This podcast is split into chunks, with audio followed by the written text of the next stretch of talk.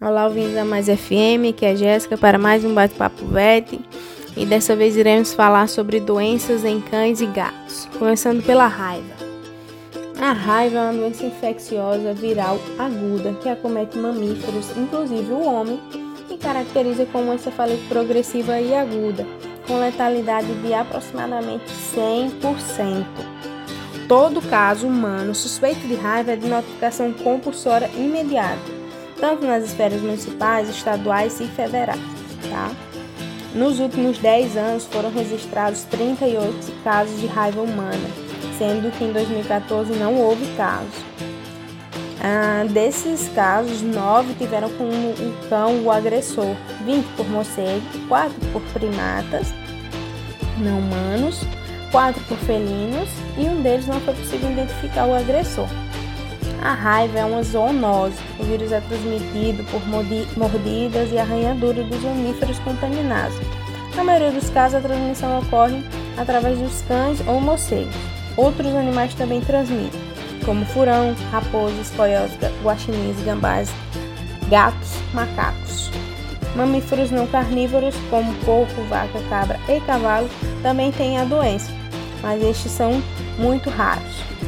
Como se apresenta a raiva nos animais? Bom, nos, can nos caninos, o período de incubação é de mais ou menos 15 dias a dois meses. A fase inicial apresenta mudança de comportamento, se esconde em locais escuros, mostra uma agitação. Já de um a o terceiro dia, de um a três dias, ficam é, excitados, o cão se torna agressivo com tendência a morder. Depois disso, é, vem os sintomas de é, convulsão generalizada, né? Que são seguidos por incoordenação motor e paralisia do tronco e dos membros. A, forma, a última forma é paralisia da musculatura do cabeça e pescoço e o que vem a seguir é a paralisia e morte. Os felinos também apresentam uma doença do tipo furioso com sintomatologia parecida com a dos cães? Já em bovinos, a raiva é transmitida por morcegos hematófagos, aqueles que o período de incubação é mais longo, varia de 30 a 90 dias ou até mais, e a sintomatologia predominante é a forma paralítica.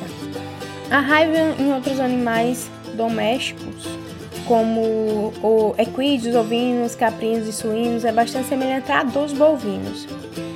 É, já em animais silvestres, a raiva ocorre naturalmente em muitas espécies de canídeos e outros mamíferos. Como base em estudos epidemiológicos, considera que os lobos, as raposas, os coiotes e chacais são os mais susceptíveis. A sintomatologia dos canídeos silvestres é, na maioria das vezes, furiosa também, assim como dos cães. A vigilância de raiva animal no Brasil engloba várias ações desenvolvidas pelo Ministério Vigilância da raiva animal no Brasil engloba ações desenvolvidas pelo Ministério da Saúde, Agricultura e Pecuária e Abastecimento, compartilhando informações referentes aos casos de raiva em animais de interesse à saúde pública. Essas informações auxiliam na organização de controle de migração frente aos casos de raiva em animais, né?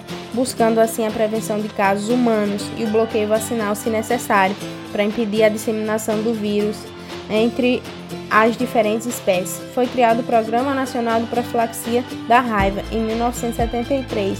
Implantou, entre outras ações, a vacinação de cães e gatos em todo o território nacional. Essa atividade resultou em um decréscimo significativo dos casos de raiva naqueles animais e com isso permitiu um controle de raiva urbana no país.